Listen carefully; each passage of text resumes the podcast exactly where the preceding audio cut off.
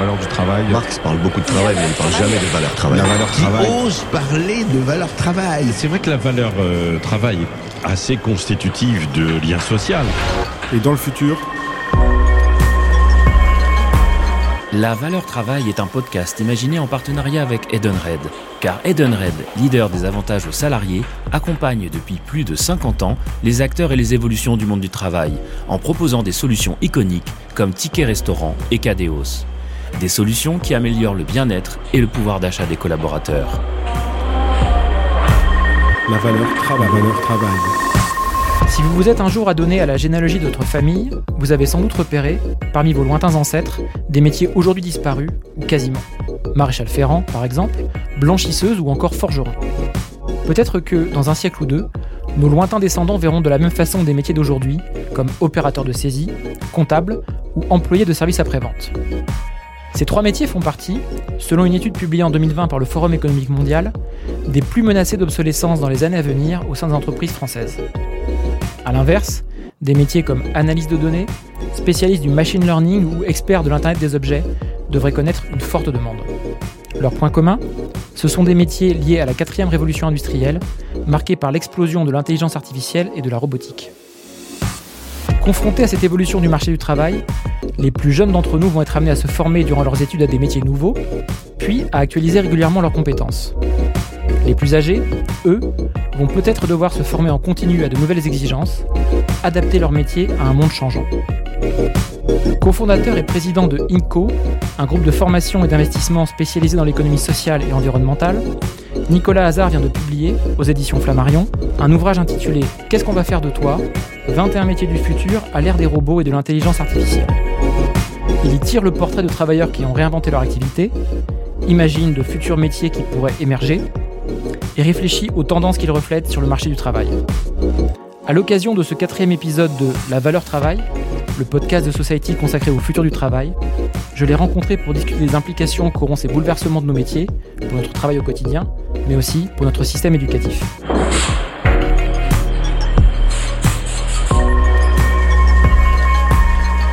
La valeur travail. La valeur travail. Alors, Nicolas Hazard, vous citez au début de votre livre deux prédictions très marquantes qu'on peut trouver dans des rapports prospectifs, alors qui ne valent pas certitude. 85% des métiers de 2030 n'existent pas aujourd'hui, et un jeune qui entre sur le marché du travail exercera 8 à 10 métiers différents avant ses 40 ans. Est-ce que cela signifie que pour vous, on est à la veille d'une révolution d'une ampleur inégalée de nos économies et de nos marchés du travail? Alors on est non seulement à la veille, mais on est carrément dedans hein, déjà euh, aujourd'hui, c'est-à-dire qu'on voit qu'il y a une transformation de l'économie, on est au milieu de cette quatrième révolution industrielle, hein, de l'intelligence artificielle, de la robotique, etc. Et on voit, et c'est une étude de, de, Dell qui est sortie il y a quelques années, que 85% des métiers de 2030 euh, n'existent pas encore sous leur forme actuelle. Ça ne veut pas dire que ce ne seront que des métiers euh, complètement nouveaux, mais ça veut dire que la manière dont on va travailler en 2030 sera déjà complètement différente de celle euh, Mais ça existe déjà aujourd'hui. Si on est par exemple assistant de direction, on n'utilise pas du tout euh, les mêmes outils, notamment euh, informatiques et digitaux, euh, pour exercer son métier. Quand on travaille dans tous les domaines hein, qui sont où il y a une composante de façon un peu technologique, on sait que euh, notre métier euh, va changer et qu'il faut toujours se mettre à la page. Et j'ajouterai une autre étude qui est intéressante qui montre euh, que notamment dans les pays de l'OCDE, 50% des salariés et des travailleurs aujourd'hui dans les pays de l'OCDE ne sont déjà plus à la page par rapport aux technologies et par rapport aux compétences dont ils auraient besoin pour exercer leur travail. Donc oui, c'est énorme. On est en plein milieu de cette transformation parce que la révolution industrielle dans laquelle on est n'est plus seulement linéaire, elle est exponentielle dans ses changements. Donc ça, ça change extrêmement vite et de manière drastique. Et donc on a besoin de s'adapter à tout ça. Et c'est ça qui est intéressant justement, c'est comment on réfléchit pour se préparer à ce monde du travail de demain, qu'on soit étudiant aujourd'hui ou même qu'on soit déjà en emploi maintenant, euh, on doit toujours se former et la formation continue est la clé de la réussite pour demain. Pour revenir plus précisément sur ces deux chiffres qu'on mentionnait, qu'est-ce qui signifie précisément? C'est-à-dire si on dit à un jeune diplômé d'aujourd'hui que 85% des métiers qu'il pourrait exercer dans le futur n'existent pas encore ou qu'il va être amené à exercer 8 à 10 métiers avant ses 40 ans, qu'est-ce qu'on met à ce moment-là dans le mot métier? Est-ce que ça veut dire qu'il va changer sans cesse de secteur d'activité ou qu'il faut plutôt entendre ça comme une façon d'adapter euh, ses tâches et ses missions, les compétences qu'il va mettre en œuvre euh, dans un même univers, disons? Les deux, hein, on peut complètement faire les deux. C'est-à-dire qu'à la fois on peut être euh, changé d'univers et de, et de, secteurs d'activité euh, si on le veut, euh, bien évidemment, hein, puisque aujourd'hui, euh, les compétences dont on va avoir besoin demain sont des compétences qu'on pourra réutiliser dans d'autres secteurs d'activité. C'est ça qui est intéressant, c'est que ça va ouvrir beaucoup d'opportunités. mais bien évidemment, ça veut surtout dire que dans le propre métier qu'on exerce, on va devoir s'adapter au fur et à mesure, apprendre des nouvelles choses et en fait retourner à l'école. C'est fini le triptyque où on était à l'école, on étudie, on va à l'université, on travaille pendant 42 ans et demi et puis après on part à la retraite. Là, on va avoir des allers-retours qui vont se faire entre euh, période de travail, période de formation, période de travail, etc. Et ça, ça peut se faire non seulement en retournant à l'université, par exemple, mais pas que. En entreprise aussi, on peut se former. Et le rôle notamment des entreprises demain va être de, de pouvoir donner les capacités à leurs salariés de se former euh, tout au long de la vie pour pouvoir s'adapter euh, aux, différents changements qu'il y a sur leur poste et puis pour pouvoir évoluer aussi parce qu'il y a une composante qui est importante, c'est aussi celle du sens. Que effectivement, euh, les jeunes aujourd'hui exerceront 8 à 10 métiers d'ici leurs 40 ans. C'est bien évidemment parce que la technologie change et parce qu'il faut s'y adapter, mais c'est aussi parce que les envies sont différentes et ce qu'on attend euh, quand on travaille est un peu différent d'avant. C'est-à-dire avant on travaillait pour pouvoir euh, bah, avoir une situation sociale, pour pouvoir se nourrir, avoir de l'argent, pouvoir voilà se loger, etc. donc c'était vraiment composante utilitaire, aujourd'hui, on veut aussi travailler pour avoir du sens et s'épanouir. Et donc, quand les jeunes, quand on dit que les jeunes aujourd'hui euh, exerceront 8 à 10 métiers, il y a aussi bah, des, beaucoup de jeunes qui vont vouloir changer parce qu'ils vont vouloir essayer de trouver des activités qui font plus de sens, vont vouloir voir d'autres choses, etc. Donc, il y a un rapport au travail qui aussi évolue, euh, qui est un rapport euh, plus aussi vers la, quête de sens et la recherche d'impact. Et moi, je le constate au quotidien. Pour justifier cette, comment dire, cette explosion du de nouveaux métiers ou ces, ces changements très brutaux, on dit qu'on traverse une, révolution industrielle qui est la quatrième. Alors ça nous rappelle des souvenirs plus ou moins lointains de cours d'histoire ou de, cours d'économie. Est-ce que vous pouvez nous, nous rappeler déjà quelles étaient les trois premières et en, quoi consiste euh, cette dernière, en quoi peut-être d'ailleurs elle est différente des précédentes? En gros, bon, pour faire euh, assez simple, hein, la première révolution industrielle, c'est celle principalement autour du charbon. La deuxième, c'est celle autour de l'électricité. La troisième, c'est celle autour euh, des nouvelles technologies, du digital. Donc en fait, la première et la seconde, elles se sont euh, déroulées sur euh, deux siècles différents. La troisième, elle est à cheval entre la fin du XXe siècle et le début du XXIe siècle. et cette quatrième, elle arrive tout de suite après. Donc c'est ce qui est un peu différent. C'est là où je disais que les, transformations sont de manière exponentielle par rapport à, ce que c'était euh, avant, ou avant, effectivement, avec le charbon euh, et la découverte du charbon, bah, plein de nouvelles, euh, les chemins de fer se sont développés, plein de nouvelles industries se sont développées, plein de secteurs d'activité, mais ça a mis des dizaines et des dizaines d'années avant de grandir. Pareil avec l'électricité, on a découvert l'électricité et derrière, on, on a bah, créé un certain nombre de produits, de services, etc., qui n'existaient pas avant, et ça, ça s'est étalé sur beaucoup de temps. Là, aujourd'hui, ce qui est impressionnant, parce que la révolution industrielle a c'est autour de la robotique, de l'intelligence artificielle, bah, de tout ce qu'on entend parler, tout ce dont on entend parler, les nanotechnologies, euh, euh, les NFT, euh, la crypto-monnaie, enfin, il y, a plein de choses qui se, qui se créent. Mais ce qu'on ne sait pas encore, c'est exactement tout ce qu'on va pouvoir faire avec tout ça. Mais on voit que ça évolue de manière très rapide. Ce qui est très, très intéressant, moi, ce qui me fascine dans cette révolution industrielle, contrairement aux précédentes, c'est qu'au-delà de sa rapidité de transformation, euh, auparavant, ça touchait principalement les cols bleus, c'est-à-dire ceux qui travaillaient dans des usines qui, du coup, voyaient euh, leur emploi se transformer. En gros, si je simplifie, euh, ben, un travailleur était remplacé par une machine. Aujourd'hui, avec l'intelligence artificielle notamment, les cols bleus, bien évidemment, sont en première ligne et sont encore bien évidemment concernés mais aussi les cols blancs. Et on voit un certain nombre de métiers qui vont vraiment, euh, euh, vraiment se transformer euh, très rapidement et qui vont avoir un gros impact. Celui de comptable, par exemple, parce qu'on voit que bah, aujourd'hui, une intelligence artificielle est capable de faire une grande partie du métier de comptable. Celui d'avocat, de manière plus surprenante.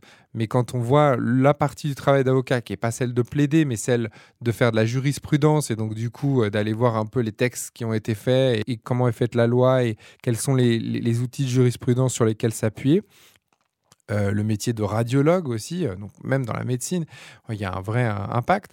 Pourquoi? Parce qu'un radiologue, avant, euh, bah, il regardait, il passait, il avait une heure avec un patient. En gros, il regardait la radio d'un patient, il faisait un diagnostic. Ça, ça lui prenait peut-être, je sais pas moi, une demi-heure, trois quarts d'heure. Et après, il parlait 15 minutes avec le patient pour lui expliquer ce qu'il avait et puis pour essayer de trouver une solution médicale.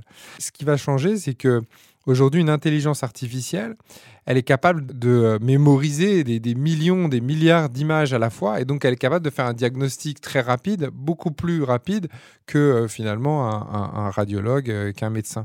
Et donc le radiologue va pas disparaître dans sa fonction, mais le radiologue va passer peut-être une ou deux minutes à regarder le résultat de l'analyse qui aurait été faite par une IA et derrière va travailler avec le patient sur euh, comment se soigner, expliquer la maladie, euh, ses proches, etc.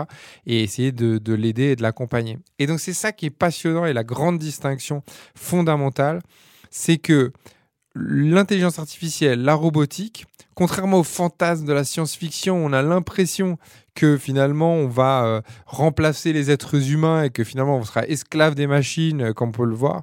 C'est tout l'inverse qui va se créer c'est que non seulement les, les, machines vont nous remplacer, certes, sur les tâches répétitives, euh, celles que je viens de citer, etc., mais les machines vont nous rendre paradoxalement beaucoup plus humains. Et c'est-à-dire qu'on va se pencher et on va développer des compétences qui nous sont propres et qu'une intelligence artificielle n'est pas capable de, développer.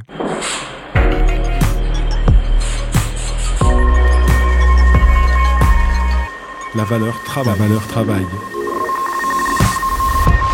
Dans votre livre, vous retracez 21 parcours individuels donc de, personnes qui ont un peu réinventé leur carrière et, aussi au passage 21 futurs métiers. Alors je vais en citer quelques-uns. Il y a nanomédecin, psychologue de robots, data policier, nostalgiste ou encore éleveuse de, de cricket.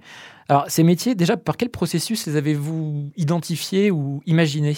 C'est une double réflexion, c'est-à-dire que d'un côté, euh, j'ai essayé d'imaginer et de voir par rapport aux technologies qui existaient et de voir ce à quoi des métiers du futur qui n'existent vraiment pas pourraient exister euh, et comment ils pourraient exister et, et, en quoi ils consisteraient. Mais ce qui est intéressant derrière, c'est après de tirer le fil et de se dire, mais en fait, il y a déjà des gens qui font un peu ça et qui préfigurent de par leur activité ce genre d'activité. Donc j'ai 21 portraits de personnes qui aujourd'hui font des choses.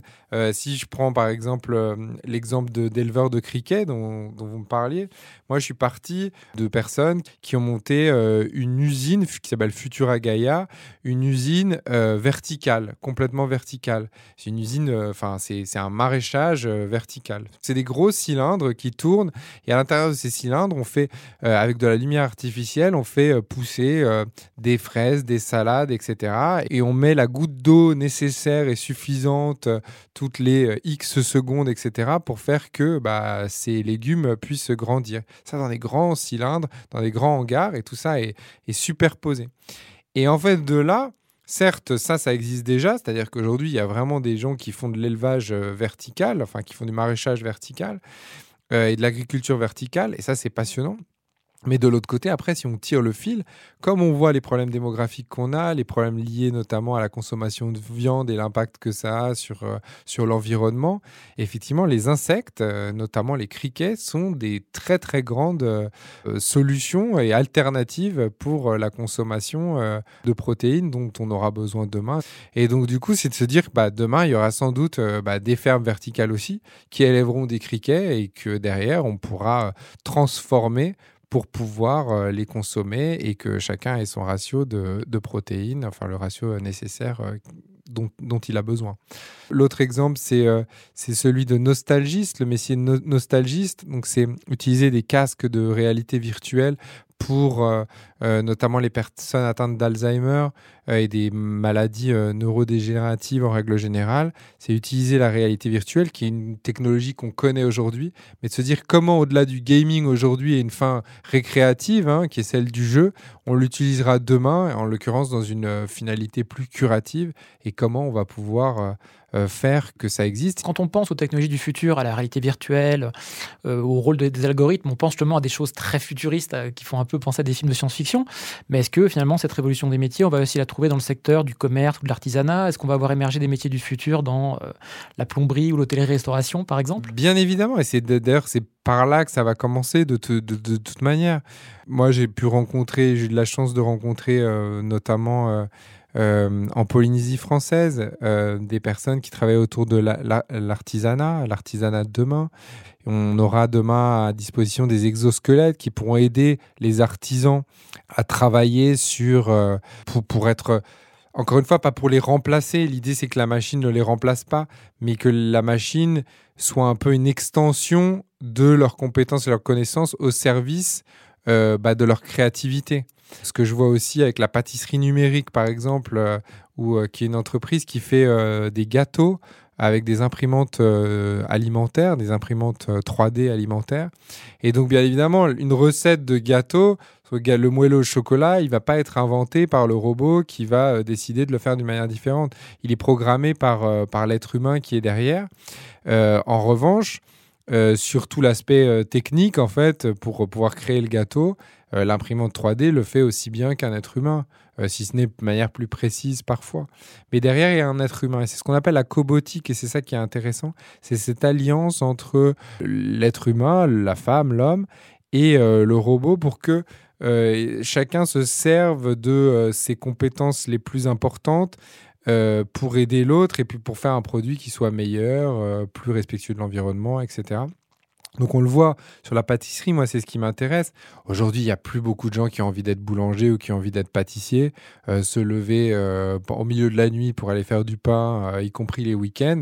C'est un sacré boulot hein, et c'est des gens qui sont extrêmement courageux, qui font ça par passion, qui gagnent pas forcément des milliers des cents, et, mais voilà, qui, qui, qui se donnent là-dedans. Demain, si on a des robots qui peuvent euh, les aider, les accompagner euh, là-dessus, bah, peut-être que ça pourrait être mieux pour qu'ils puissent se concentrer sur euh, le fait de créer des recettes, travailler avec la relation client et pouvoir passer plus de temps avec les gens. Et alors, comment vous voyez justement la façon dont ces métiers du futur peuvent contribuer à, à, une meilleure prise en compte de l'enjeu environnemental, sachant quand même que les technologies numériques aussi des risques potentiels pour l'environnement. Le numérique, les nouvelles technologies, la robotique, l'intelligence artificielle, c'est pas une finalité pour moi. C'est pas bien en soi, mais c'est pas mal non plus en soi. C'est-à-dire que je suis pas un turiféraire euh, absolu euh, de, des technologies pour dire c'est le futur, c'est le progrès, c'est génial, on, y on continue. Et je suis pas non plus à dire euh, bon bah les technologies ne faisons rien parce que de toute façon ça empire les choses. Les nouvelles technologies c'est comme finalement un marteau. Avec un marteau, on peut construire une maison ou on peut casser la tête à quelqu'un. Ça reste un outil comme pour tout, comme, euh, comme euh, la finance, comme une entreprise. Il n'y a rien qui est mauvais ou bon par essence. C'est ce qu'on va en faire et comment on va l'utiliser. Et, euh, et c'est peut-être un des messages principaux de, ce livre, c'est de montrer justement que quand on utilise des technologies à bon escient, on arrive à résoudre des problèmes importants, et notamment des problèmes environnementaux qui sont aujourd'hui, je pense, la priorité pour un grand nombre d'entre nous. Et il y a une autre inquiétude sur la technologie qui est en gros le, risque qu'elle nous, nous asservisse. Est-ce qu'il n'y a, pas euh, un danger qu'on crée? On, parle beaucoup depuis quelques années des bullshit jobs, les jobs à la con. Est-ce qu'il n'y a pas un risque qu'on crée en masse des bullshit jobs qui consisteront à faire de la maintenance de robots euh, Voilà, en gros, à résoudre toutes les erreurs que vont commettre les robots à qui on aura confié les tâches qu'on exerçait autrefois? Alors c'est intéressant parce que ces bullshit jobs, euh, c'est beaucoup les jobs notamment dans le conseil. Euh, c'est les jobs de service qui sont des intermédiaires qui ne sont pas forcément créateurs de, valeur ajoutée. Euh, ce qui est sûr, c'est que oui, le robot, de toute façon, euh, et l'intelligence artificielle sont perfectibles.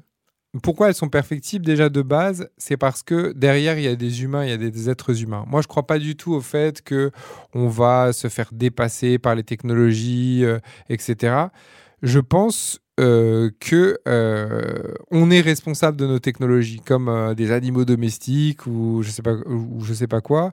Un berger allemand, à un moment, soit on l'éduque et on lui enseigne un certain nombre de choses et à ne pas mordre le premier venu, euh, soit on l'enseigne à attaquer euh, dès qu'il voit quelqu'un. Bah, c'est la même chose pour les technologies. En fait, derrière, il y a des êtres humains euh, qui doivent bah, limiter et on doit réguler pour pouvoir limiter l'impact et l'utilisation des robots. On le voit aujourd'hui dans le secteur de la défense. Aujourd'hui, il y a des, des- robots et des IA tueurs. C'est-à-dire qu'il y a des robots qui vont pouvoir arriver et qui sont là pour tuer. Mais derrière, il y a des gens qui les pilotent. Donc en fait, c'est encore une fois, c'est l'extension de euh, l'humain euh, qui est projeté sur le robot et sur la machine. Et donc, encore une fois, la responsabilité, elle va pas être du robot, etc. Elle va être euh, derrière l'humain. Et donc, réparer les erreurs des robots et, des, et, ces défaillances, en fait, c'est réparer nos propres défaillances. C'est travailler sur nous-mêmes, sur nos propres défaillances.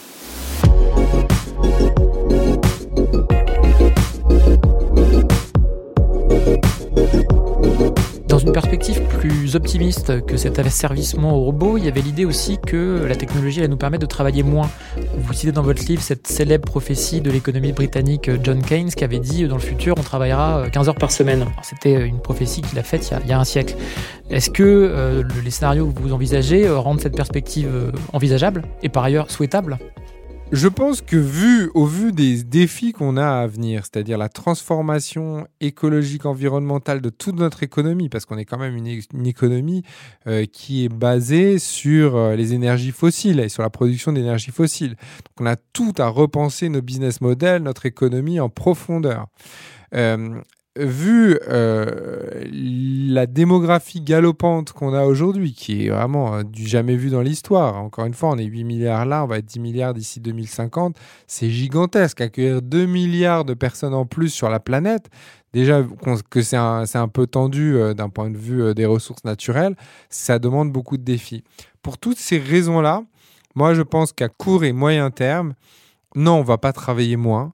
Euh, parce que des jobs et des il y en aura beaucoup beaucoup beaucoup qui vont se créer et d'ailleurs même on aura plutôt une pénurie de personnes pour pouvoir travailler euh, sur les jobs de demain qui vont se créer parce qu'il y a énormément énormément énormément à faire et on est devant un chantier et un, un défi colossal à relever pour l'humanité euh, dans, dans, notre siècle.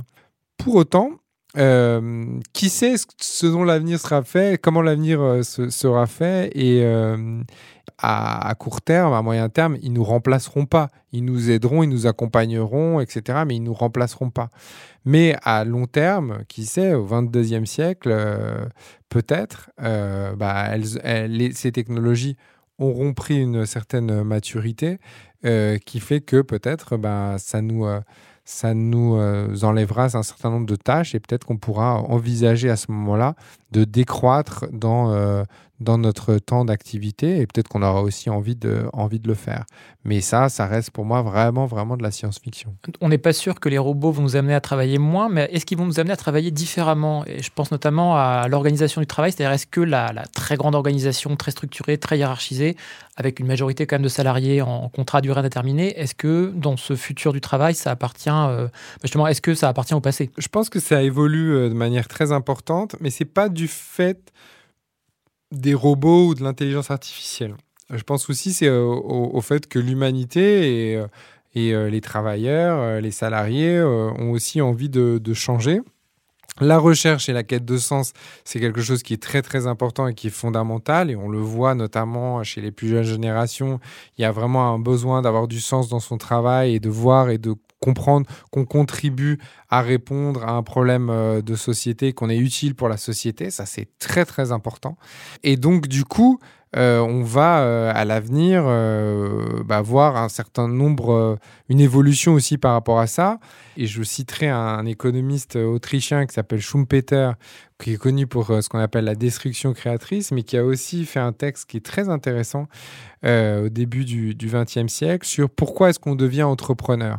Et en fait, bah, nous, on penserait de dire bah, les gens deviennent entrepreneurs parce qu'ils veulent gagner plus de sous et donc ils veulent, voilà, ils veulent gagner un max d'argent et donc du coup, ils, veulent, ils deviennent entrepreneurs pour ça. Et en fait, lui, déjà, hein, il y a plus d'un siècle, ils disaient non, c'est euh, ce, pourquoi les gens veulent devenir entrepreneurs, c'est pour être indépendant, c'est pour construire une aventure euh, en soi, euh, c'est pour, voilà, pour, pour s'accomplir et d'être dans la quête de sens.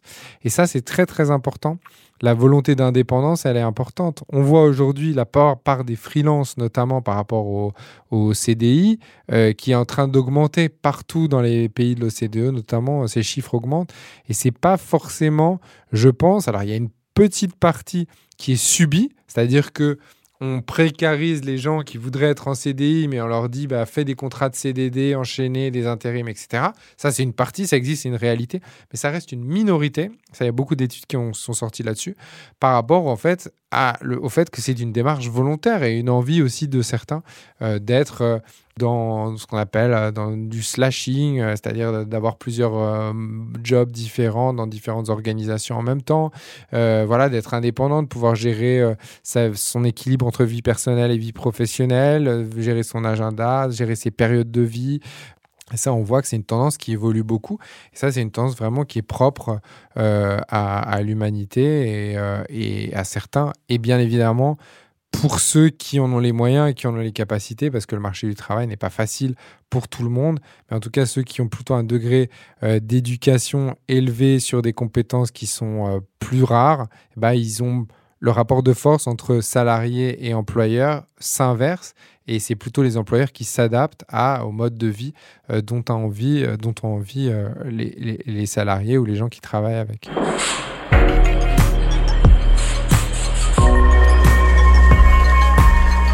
La valeur travail.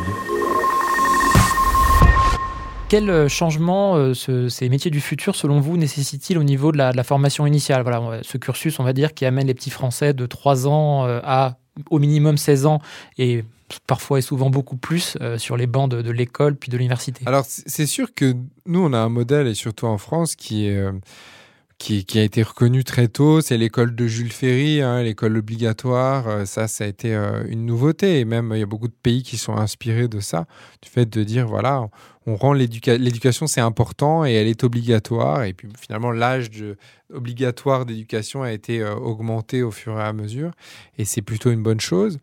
Le problème, c'est que le système éducatif, on le voit euh, en France, moi, je me base principalement sur les, classements PISA. Vous savez, c'est les classements qui, euh, qui montrent un peu le niveau des, petits, des petits Français par rapport à leurs camarades de, de venus d'autres pays.